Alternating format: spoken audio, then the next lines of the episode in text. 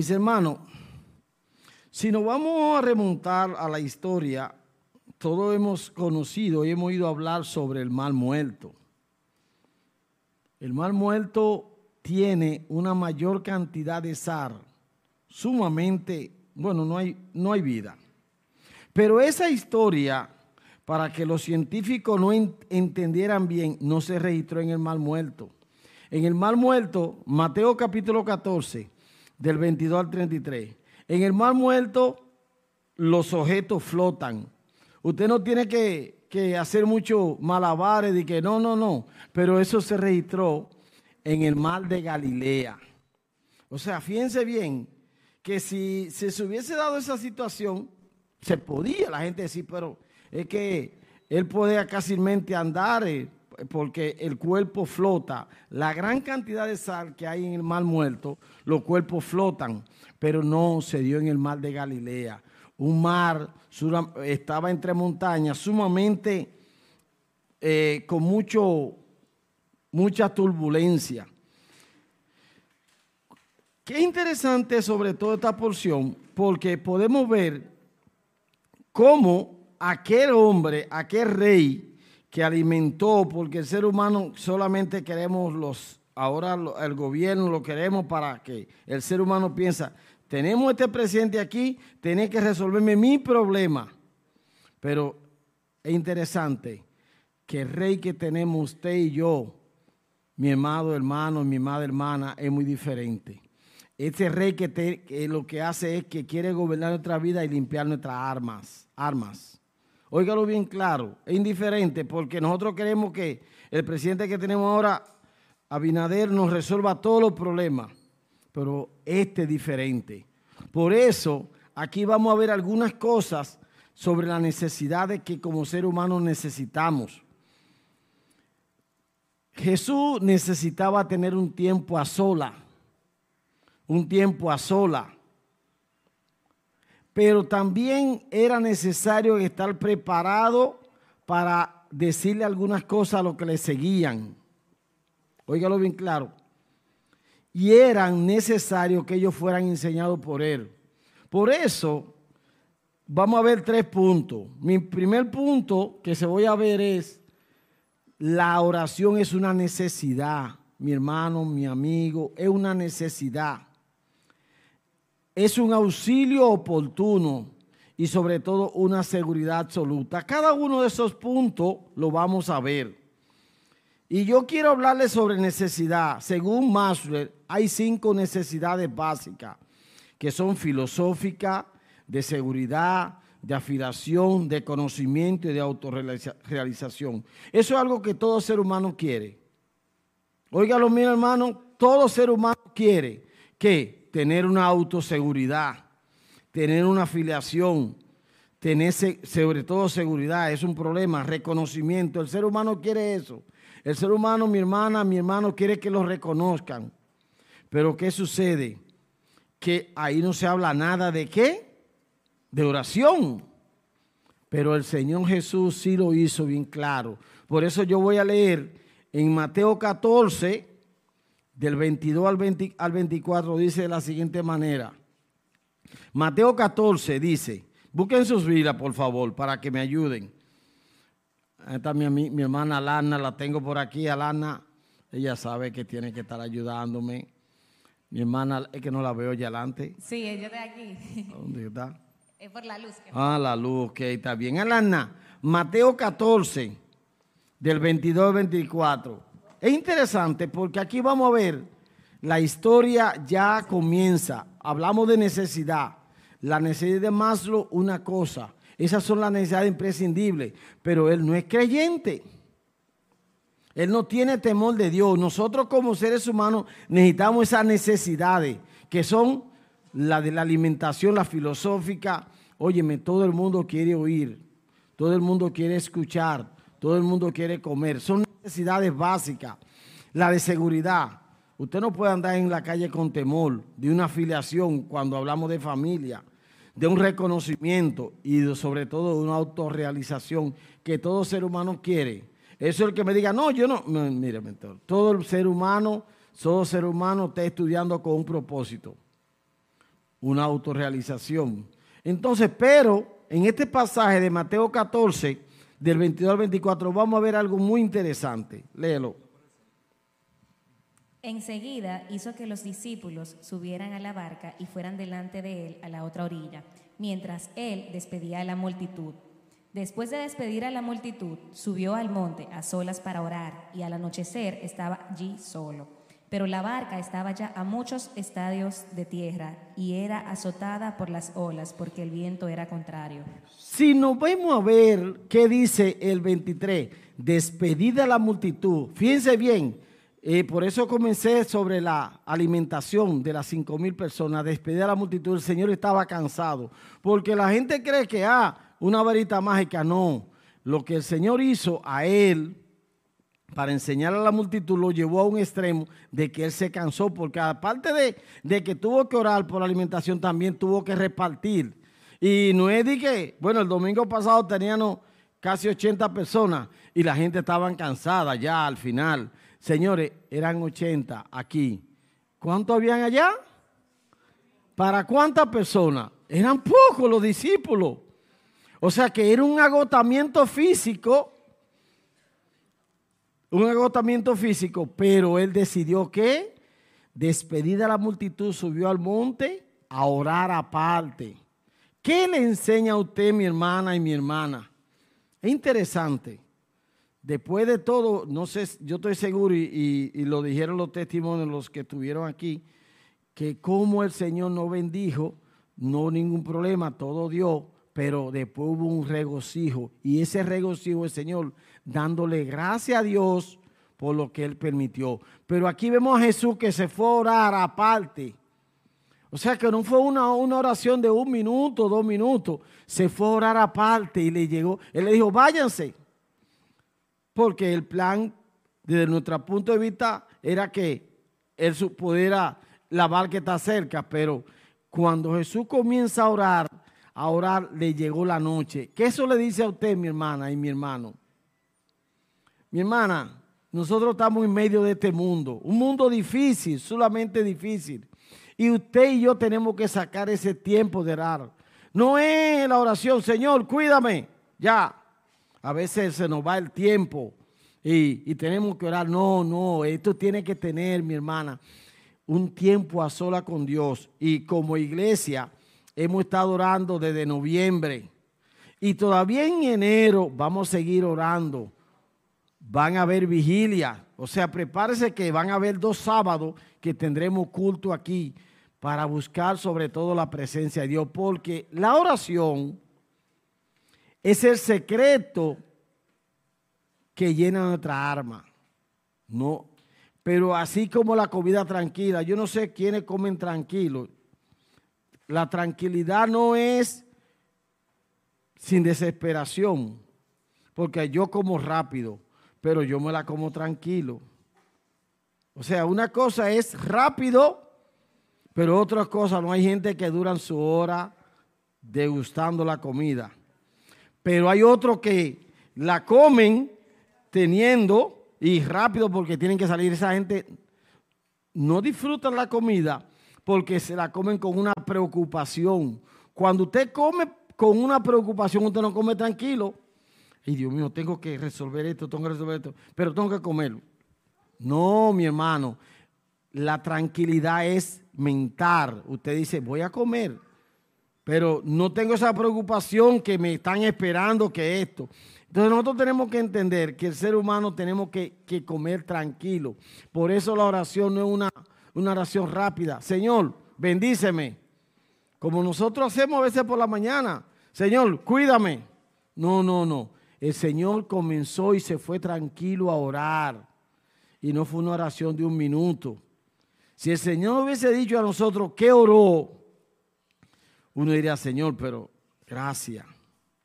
Pero el Señor nos está diciendo aquí que nosotros tenemos que estar orando porque nuestra lucha no es contra sangre y carne. Yo quisiera que ustedes buscaran Juan 17:15. ¿Qué dice Juan 17:15? Y es interesante como dice Juan 17:15 y está ahí. Juan 17:15. Eh, No te ruego que los saques del mundo, sino que los guardes del maligno. Óyelo bien claro, el Señor está en esta porción, no te ruego. Es una oración, Señor, mira, eh, no, no, no, espérate, porque a veces nosotros creemos como creyentes que Señor siempre está orando. No te ruego que lo quites, sino que entonces, señores, mi hermano, mi hermana, tenemos que entender claro que el Señor lo que hace es que ruega al Padre que lo guarde. Usted tiene que entender que el Señor lo que hace con usted es que nos va a orar, que lo guarde. Porque dice Lucas 10.3, yo lo voy a leer, yo he aquí yo envío como corderos en medio de lobos. Óigamelo, mi hermana y mi hermano y aquel que, me, está escuchando, en medio de lobos. Usted no sabe lo que hacen las la, manadas de lobos. Los lobos, lo primero es que son muy unidos y caen en manada y ellos observan hasta que todo entre ellos rodean la, presa. Y se dice estadísticamente que un 70% de esas, de esas casas se dan. Es muy diferente al león, porque el león va solo. Pero esos lobos son muy unidos. No te ruego que lo quites del mundo, sino que lo guarde del mar. Y aquí dice el otro, he aquí os envío como corderos en medio de lobos. Por eso es que tenemos que estar orando fervientemente. Por eso es que tenemos que estar buscando su presencia. Por eso es que usted y yo tenemos que entender que la persecución siempre va a estar encima de usted, encima de mí. Señores, como decía ahorita en la escuela dominical, nosotros somos la azar y la luz, pero fíjense bien, a usted lo está mirando, a mí me están mirando y mucha gente nos buscan para que oren por ellos. Pero también mucha gente va a mirar y dice, no, espérate. No, no, no, sinceramente. Y eso está haciendo fulano, creyente. Está haciendo. Entonces, usted y yo no entendemos de quién somos hijos, la mayoría de las veces. Por eso es que yo digo, señores, yo tengo, yo solamente digo, Señor, cuídame. Cuídame, Señor, cuídame, testimonio, cuídame porque estoy en medio de lobos. Y cualquier persona puede decir, zorrilla, agarre esto, resuelva. Yo le digo en la universidad, no acepto regalos de nadie. De nadie acepto regalos. Y es tantar que lo invito a la iglesia después que yo he terminado, porque siempre se queda un grupo. Digo, miren, yo voy a esta iglesia, si ustedes creen que pueden ir, amén. Porque me ha dicho, profesor, algunos, ¿Y cuántos puntos tengo? Se va, digo, no vaya. No vaya. Se lo estoy diciendo sincero, por eso lo invito de fui al final. Y el Señor permite que vengan algunos, gloria a Dios, porque dice bien claro, tomo en medio de lobos. Y el ser humano lo que trata es de conseguir a costa lo que cueste, lo que sea posible. Por eso dice la palabra de Dios, yo quisiera que creo que Alana lo tiene, en, Juan 15, 18 al 21. Y es interesante, mi hermano, que usted tiene que entender lo que dice, porque a veces nosotros creemos que estamos aquí y la gente no. Mi hermana Maribel, mi hermana Maribel, mi hermana Belki, mi hermano Judy, mi hermana esto, mi hermano Juan Carlos, mi hermano Oscar. Sí, pero cuando tú no le puedes servir como ellos quieren, tú eres malo. Somos malos. Y eso que es creyente. Entonces, por eso dice el libro de, Juan 15, 18 al 21. Si el mundo os odia, sabéis que me ha odiado a mí antes que a vosotros. Si fuerais del mundo, el mundo amaría lo suyo. Pero como no sois del mundo, sino que yo os escogí de entre el mundo, por eso el mundo os odia. Acordaos de la palabra que yo os dije, un siervo no es mayor que su Señor. Si me persiguieren a mí, también os perseguirán a vosotros. Si guardaron mi palabra, también guardarán la vuestra. Voy a repetir, si fuereis, fuerais del mundo, el mundo amaría lo suyo, pero porque yo no soy del mundo, antes yo escogí, lo elegí del mundo, por eso el mundo os aborrece. Óigalo bien claro, yo no sé usted, y por eso me gusta cuando estamos hablando, ahorita estamos hablando, ¿qué usted haría? Dijo uno, yo sería un delincuente. Dijo otro, yo me satisfacería a mí mismo. Porque es así. Pero Dios en su misericordia a usted y a mí nos eligió. No por ser bueno, no por ser bueno, no por ser bueno, porque Él le plujo, él, como digo la expresión, como dice el dominicano, Él le dio la gana. Entonces, tenemos que entender que Él no fue quien nos eligió. Usted no eligió al Señor.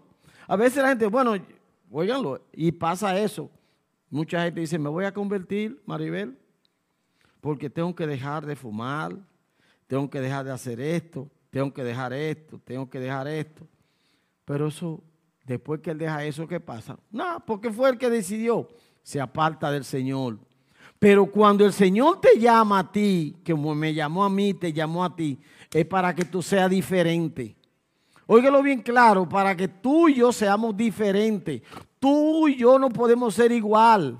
Por eso el Señor tuvo, padeció, como vemos en la historia, él duró orando. Y cualquiera que, que duró orando fue de rato, no, fuera por los que estaban en la barca. Porque esos que estaban en la barca, usted y yo somos los que tenemos que transmitirle al mundo la necesidad de Cristo.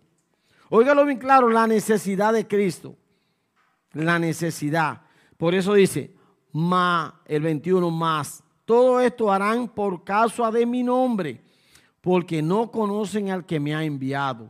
Esa gente no conocen a Jesús, pero usted y yo lo estamos conociendo. Y, óigalo bien claro, no es que yo lo conozco, no, no. Mientras más usted lee, mientras más usted busca su presencia, lo va conociendo más, lo va conociendo más. Tengo del 91, tengo 30 años con mi esposa y todos los días tengo la conociendo más, la conociendo más, la conociendo porque es así.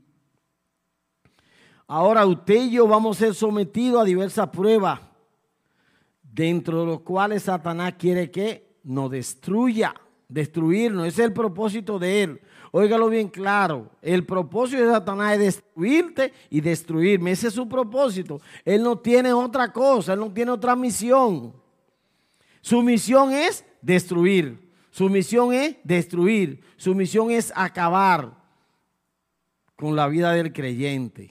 Eso es su misión. Y ahí tenemos que tener bien claro porque nosotros seremos perseguidos por los falsos amigos.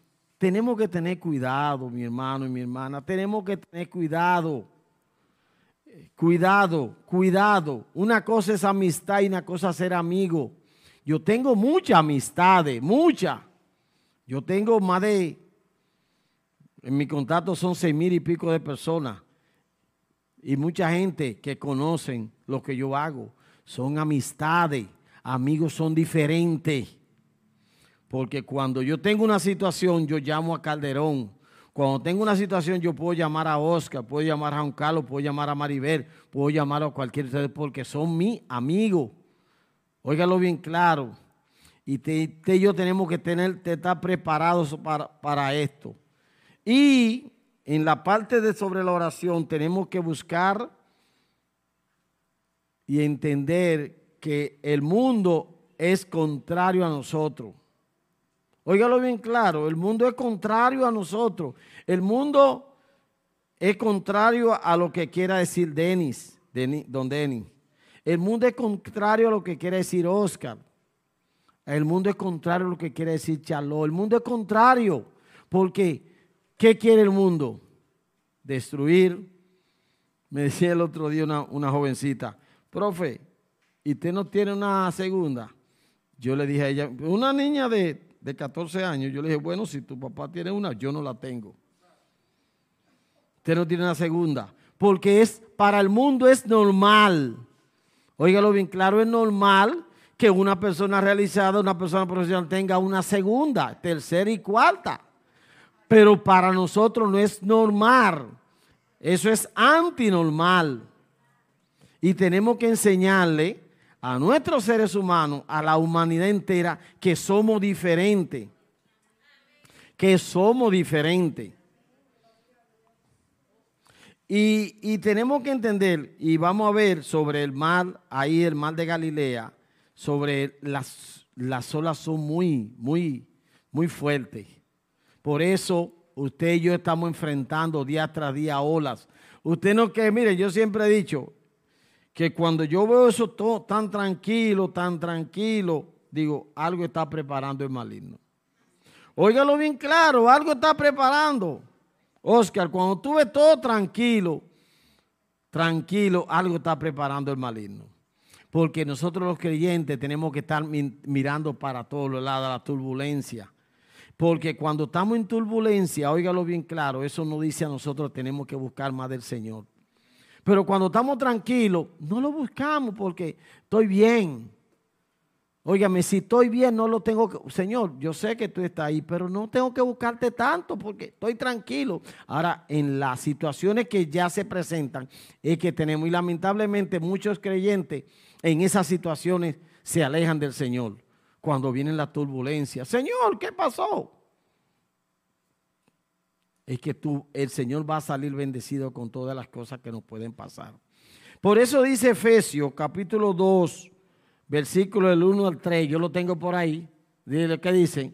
En otro tiempo ustedes estaban muertos en sus transgresiones y pecados, en los cuales andaban conforme a los poderes de este mundo, se conducían según que el que gobierna las tinieblas, según el Espíritu que ahora ejerce su poder en los que viven en la desobediencia.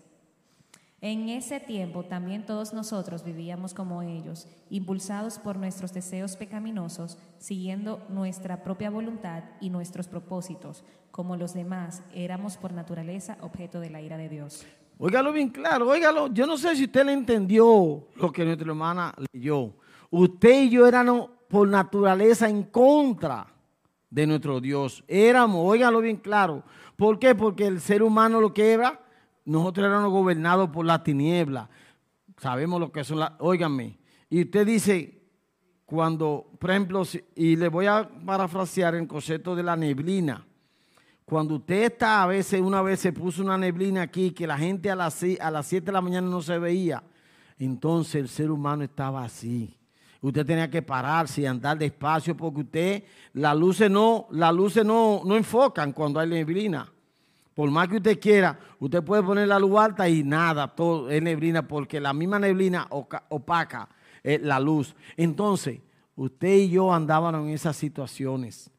Usted y yo vivíamos la corriente de este mundo. Usted y yo vivíamos de una manera desproporcionada, haciendo lo que a uno le agradaba como humano. Porque no le voy a decir que no, a uno le agrada como humano hacer cosas que a uno le gusta. Óigalo bien claro.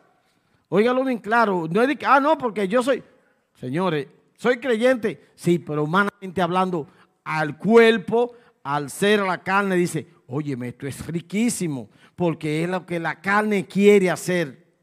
Si usted, ya usted no puede estar conforme a la carne, sino conforme al espíritu. La carne dice, óyeme, tu vida es tuya, haz lo que tú quieras con tu vida. Eso es lo que dice. Disfrútala, muchachos, no te están mirando nadie. Nadie te está mirando. Nadie. Disfrútalo. Pero dice tú, por eso dice la porción que leyó nuestra hermana Lanner 3. En este tiempo también todos nosotros vivíamos con ellos, impulsados por nuestro deseo pecaminoso, siguiendo nuestra propia voluntad y nuestro propio y nuestro propósito como los demás éramos por naturaleza objeto de la ira de Dios. Yo no sé si usted piensa, sabe lo que es la ira de Dios. A veces cuando usted oye que esas placas tectónicas se movieron, usted tiene que entender que Dios está con su ira. Porque todo que se mueve en la naturaleza, todo lo que se mueve en la naturaleza que vaya en contra de lo que los científicos dicen, los volcanes, es la ira de Dios. Ahí en España, en una isla, todavía está tirando fuego eso. Todavía está tirando fuego y va a seguir tirando.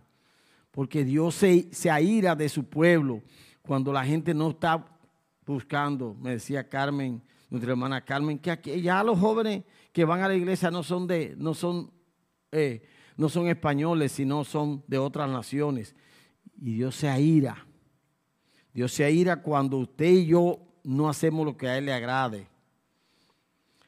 Por eso es que tenemos que entender que somos guiados, guiados por el Señor, pero también usted y yo a veces nos dejamos llevar de la corriente de este mundo. Y eso es el propósito. Por eso dice, ahí vamos a ver un auxilio oportuno. Y aquí veremos en el auxilio oportuno, por favor, sobre Mateo capítulo 14 del 25 al 30. ¿Qué vemos aquí? ¿Qué vemos aquí? Aquí vemos, vemos, dámela para atrás, por favor, una gráfica, una gráfica del Señor andando sobre las aguas. Y ustedes ven, yo pude buscar ese slide porque en ese mar de Galilea las olas no son tan sencillas. A veces yo me pongo a ver la, pesca del norte eh, y eso cómo consiguen el bacalao. Miren, sinceramente, yo ahí vomito hasta la hiel porque ese barco siempre está así. Yo una vez fui con mi hermano, un hermano de la iglesia Mariano, miren, y me puse una esquinita ahí y me acosté ahí hasta que ellos terminaron. Y eso era una sola sencilla. Yo me imagino esas olas del mar de Galilea, cómo estaban.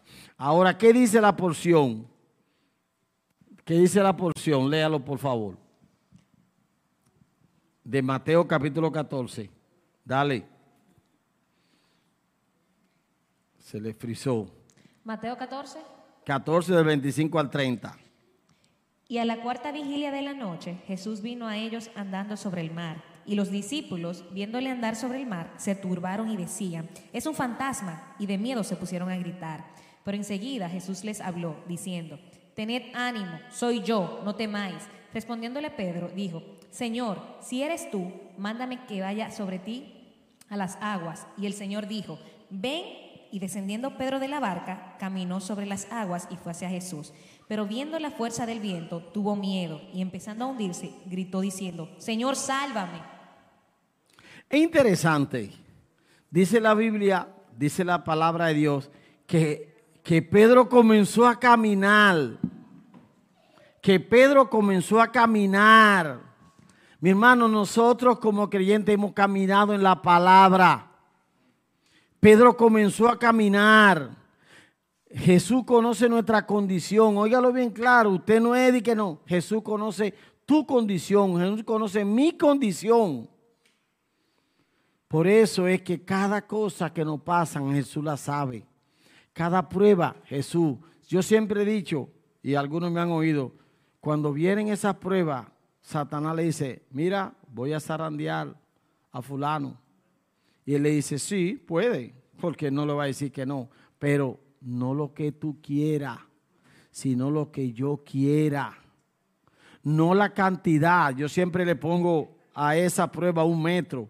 El Señor no va a permitir que llegue a un metro. El Señor va a permitir que llegue a 75 centímetros. Porque hay 25 centímetros que tú y yo podemos decir no. Óigalo bien claro, amigo. No, eres tú que va a decidir. No, pero Señor, no, eres tú que decide. Por eso, aquí tenemos que entender claro que Jesús conoce la condición de cada uno de nosotros. Pero Jesús requiere una confianza y una dependencia de Él. Óigalo bien claro, Jesús quiere una confianza y una dependencia de Él que es lo que a veces no entendemos. Cuando Pedro comenzó a caminar, él iba bien caminando. ¿Y qué pasó? Comenzó a mirar, Dios mío, ay, ay, qué tormenta, qué tormenta, qué tormenta. Cualquiera, cualquiera, porque cuando tú y yo quitamos la vista, quitamos la vista del que nos dio la salvación, quitamos la vista, entonces somos incrédulos del poder de Dios. Oye, somos mucho incrédulos. Somos mucho incrédulos del poder de Dios. Mucho, mucho. Óyame, y siendo creyente, Charlo, siendo creyentes somos incrédulos porque a veces entendemos que Dios no lo puede hacer. Es que hay cosas tan grandes que decimos, decimos nosotros, es que hay cosas tan grandes que Dios no la... No, mi hermano. Lo único que el Señor no va a permitir que el pecado entre al cielo. Óigalo bien claro, no porque no lo va a permitir, porque Él dice que Él es santo, su santidad. Y dice el pasaje, el 26, y los discípulos viendo andar sobre el mar se turbaron diciendo, un fantasma y dieron voces de miedo cualquiera, porque el Señor rompió la ley de la naturaleza. La ley en el mar de Galilea, un mar que es así, turbulento, el Señor rompió. Ahora, ¿qué nos dice eso a nosotros? Y algo que a mí me da mucha pena, que nosotros como seres humanos queremos probar el poder de Dios. Mi hermano, no tenga que probar el poder de Dios. Dios es soberano. Dios cuando quiere lo hace y cuando quiere no lo hace. Por eso nosotros de este lado, no es que tenemos, cuando usted declara algo, usted está diciendo, este está diciendo, tiene que hacerlo. Y yo siempre le he dicho, nadie en mi casa puede decirme que tú tienes que hacer esto. No, espérate, espérate. No, puedo hacerlo. Aunque pueda hacerlo, no lo hago. Para decirte a ti que yo no tengo que llevarme, llevarme de lo que tú digas. Siempre dejo el ejemplo, le digo que una vez un, un ministro, un general le dijo al presidente, él o yo. ¿Y qué hizo el presidente? Dijo, no, espérate, lo sacó a él, porque tú no me puedes hablar, yo soy el presidente. Nosotros le hablamos a Dios como que Dios es cualquier cosa, mi hermano, no, tenga cuidado. Dios no es cualquier cosa. Dios es el soberano. Todas estas constelaciones, solamente usted mira las estrellas y decir, pero Señor, tu poder es inmenso. Para usted decirle a Dios que Dios tiene que hacer esto, obligado. Obligado. No, pero ese Dios no hace nada obligado. Dios en su gracia y a veces no actúa como nosotros queremos. Pero llegará un momento que lo vamos a entender. Que uno va a decir, porque miren, yo le he dicho, Señor, a esto. Y después yo digo, yo le he dicho, Señor, gracias porque no lo hiciste. Gracias porque no lo hiciste. Eh, ¿Cómo sí? Gracias, Señor. Porque yo veo ahora que tú no lo hiciste por esto y por esto. Pero humanamente hablando, yo quiero que Él lo haga. Porque quiero que lo haga. Queremos, la mayoría de las veces queremos probar, dale por, por favor, por favor. Queremos probar el poder de Dios. Queremos, sí, hacia abajo. Hacia abajo. Es interesante. No todos somos iguales. Óyelo bien claro, no todos somos iguales. Las pruebas que te llegan a ti no me llegan a mí. Las pruebas que le llegan a Calderón no le llegan a Denise. Las pruebas que le llegan a Oscar no le llegan a Charlotte. Las pruebas que le llegan a cualquiera de ustedes, a Alan, no le llegan a su amada. Son diferentes porque cada uno tenemos una situación diferente. Ahora, ¿por qué? Porque el maligno no le va a pedir cosas a, a nuestro Jesús que me prueben algo que yo estoy sumamente roca, como uno dice. No, Él sabe tu situación y Él sabe mi situación. Entonces, por eso es que tenemos que entender. ¿Qué pasó? Pedro tuvo una reacción cuando tuvo miedo. ¿Qué nos provoca la causa del miedo? Por favor, hacia abajo. ¿Qué nos provoca? Síguelo para abajo. ¿Qué nos provoca? Ok, dale para abajo. ¿Qué nos provoca? ¿Qué dice ahí? La causa del miedo, los azotes del mal. ¿Vio la fuente? Dale para atrás. Me lo está haciendo muy rápido, está bien, lo voy a leer. La causa del miedo, los azotes del mal. Vio el fuerte viento. Eso es lo que pasa en nuestras vidas. Vemos una situación muy grande y desconfiamos del Señor. Porque la cosa es tan grande que dudamos del poder de Dios. El efecto del miedo. Ahí Pedro comenzó a hundirse. Pero ¿por qué se comenzó a hundir? Porque se quitó su mirada del Señor. Cuando tú y yo no comenzamos a hundir fue porque quitamos la mirada del Señor, del Señor. Ahora, el remedio al miedo, muy sencillo, acudir a decir, Señor. Oye, ¿cuánto nosotros el Señor le hemos dicho, Señor, ten misericordia? El miedo. Pero no tenemos que llegar a esa situación. Claro, si tú mantienes tu vista, tu mirada sobre el Señor, y algo interesante que yo puse, sobre el cielo. Hay una parte que dice, si tú mantienes tu vista sobre el cielo, tú no tienes que ver la tierra. Óigalo bien claro. Tu vista, el cielo. Eso no va a permitir no ver la tierra, porque en la tierra, ¿qué vamos a tener? Mucha desilusión. Pues gente que a veces yo digo, pero Señor, ¿y qué le pasó? ¿Qué le pasó? ¿Qué pasó? Tanta gente que uno dice, pero es que él no debería ser, pero que nos conocemos de muchachos que uno debería actuar así. Me engañó porque pusimos la mirada en la tierra, no en el cielo. Ahora, hay un último punto, es una seguridad absoluta. Y la seguridad absoluta, la seguridad absoluta, ayúdame, esa es la parte que yo le decía ahorita, el cielo, el cielo, el control master, tengo un control master ahí, sí, está bien, gracias, eso, eso en vivo. Cuando caminamos hacia el cielo, de ninguna manera podemos mirar hacia la tierra. Cuando usted está mirando a Jesús, no mire hacia la tierra, porque en la tierra que vamos a encontrar mucho quebranto, mucha violencia, que son de virtud. Por eso hay una partecita que hablamos la seguridad absoluta. El concepto absoluto que dice aquí la palabra de Dios, la, la parte absoluta dice bien claro, tengo problema aquí con el control master. Ok. Sí, sí. Talento el sistema. ¿Qué se llama la parte absoluta? Absoluto es tranquilidad. Absoluto es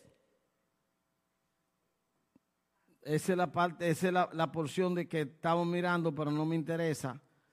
No, ahí cuando es, vemos esa partecita, cuando estamos apurados y es que no tratamos, no debemos, mi hermano, de llegar ahí. Mi hermano, no debemos llegar ahí. Trate por todos los medios de no llegar ahí. Porque cuando estamos ahí, entonces ahí comenzamos a clamar. No es que está malo el aclamar, pero usted y yo no tenemos que tratar de llegar ahí.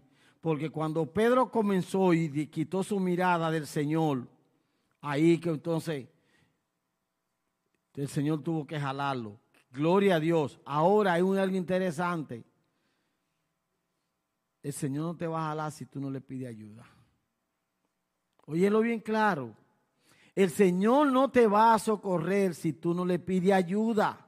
Porque nosotros queremos, ah, no, que es que Él tiene. No te va, no, no. Hay una necesidad. Cuando usted tiene una necesidad, usted pide ayuda.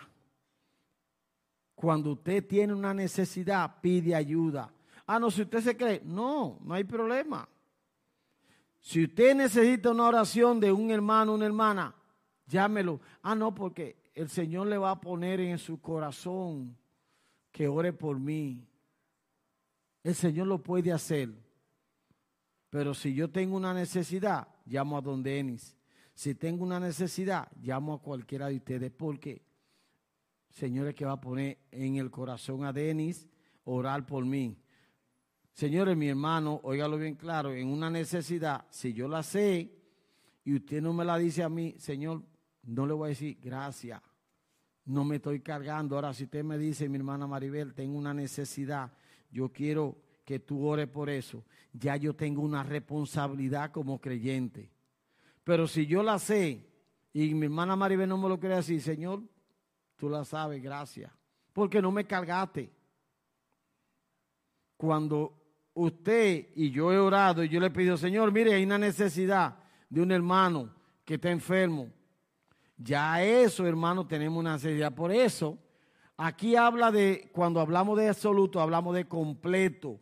Por eso tenemos una, una, una seguridad absoluta, una necesidad completa. Completo es, y yo puse ahí unos números en matemática que son el valor absoluto. El valor absoluto de negativo 3 es 3, porque en el Señor Jesús tenemos una seguridad absoluta que no nos va, el Señor no nos va a engañar, no nos va a decir en nada, matemáticamente hablando, no, para el Señor eso es absoluto. La seguridad es absoluta. Siempre vamos a tener la mano de Él cuando lo imploremos buscando su presencia. Confiamos en Él. Si nosotros confiamos en Jesús, ¿qué? siempre habrá paz en nuestro corazón. Ese es el problema. Nosotros a veces no queremos, confiamos para lo que nos interesa, pero para otras cosas no confiamos en Él. Entonces, no, usted tiene que ser absoluto. Su vida completa debe ser confiada a Él. Su vida completa debe ser confiada en Él. Por eso el 33 dice, entonces los que estaban en la barca vinieron y le adoraron diciendo, verdaderamente eres el Hijo de Dios. Óigalo bien claro, mi hermana, mi hermano. Jesús siempre está dispuesto a darnos la mano. Él, óigalo bien claro, Él, porque esa es su naturaleza. Esa es su naturaleza. No espere, porque a veces queremos que nuestros hermanos nos den la mano en todas nuestras situaciones. No. Ahora, la naturaleza de Jesús es su naturaleza absoluta. Él está dispuesto. Él es que va a poner los corazones para que nosotros hagamos lo que a Él le agrade. Él es que va a poner gracia en cualquiera de nosotros para cumplir su propósito. Él a veces confiamos en el hombre. Si el Señor toca el corazón de un hermano o de una hermana o de alguien. Hay una historia que se cuenta sobre una cristiana, una hermana en Cristo, dicen así, que ella estaba orando por necesidades. Y un hombre sin conocer, que no conocedor del Señor decía, mira aquella cristiana, yo orando por una necesidad. Pero lo que él no hizo fue que el Señor tocó el corazón de él y dijo, mira, llévale, cómprale esto, cómprale esto. Entonces cuando ella va, él le dice, mira, tu Dios no te responde. Tu Dios no te responde. Yo sí te traje esto, te traje esto, te traje esto, te traje esto, te traje esto, te traje esto. Ella dijo, Señor, gracias, porque cuando tú hablas, hasta los demonios obedecen. Entonces tenemos que entender, óyeme, no sé nada, nada, nada, nada, nada humanamente hablando, puede decirle que no al Señor. Por eso, aquí ya concluyendo, concluyendo ya, gracias a Dios, estamos terminando y esperando que el Señor haya hablado a sus corazones, pero nadie, absolutamente nadie podrá pasar una prueba si no hay una victoria al final. Lo mejor de nosotros es que en esa prueba que le llegó a usted viene una victoria. Y esa victoria que hace glorifica a Dios. Con la ayuda de Él, con la ayuda de Él, con el poder de Él. Óigalo bien claro, usted no sale solo de una situación. Ningún hombre de Dios sale solo de una situación. Hay un grupo de hermanos, hermanas, pero sobre todo una disposición. Genaro Zorrilla, quiero salir de esto. Genaro Zorrilla, voy a salir de esta situación, porque yo soy que tengo que decidir. Yo puedo orar por usted. Mi hermano Calderón puede orar por usted. La iglesia entera puede orar por usted. Pero usted es que tiene que decidir. ¿Quién estamos dispuestos a levantarnos y a orar por Él?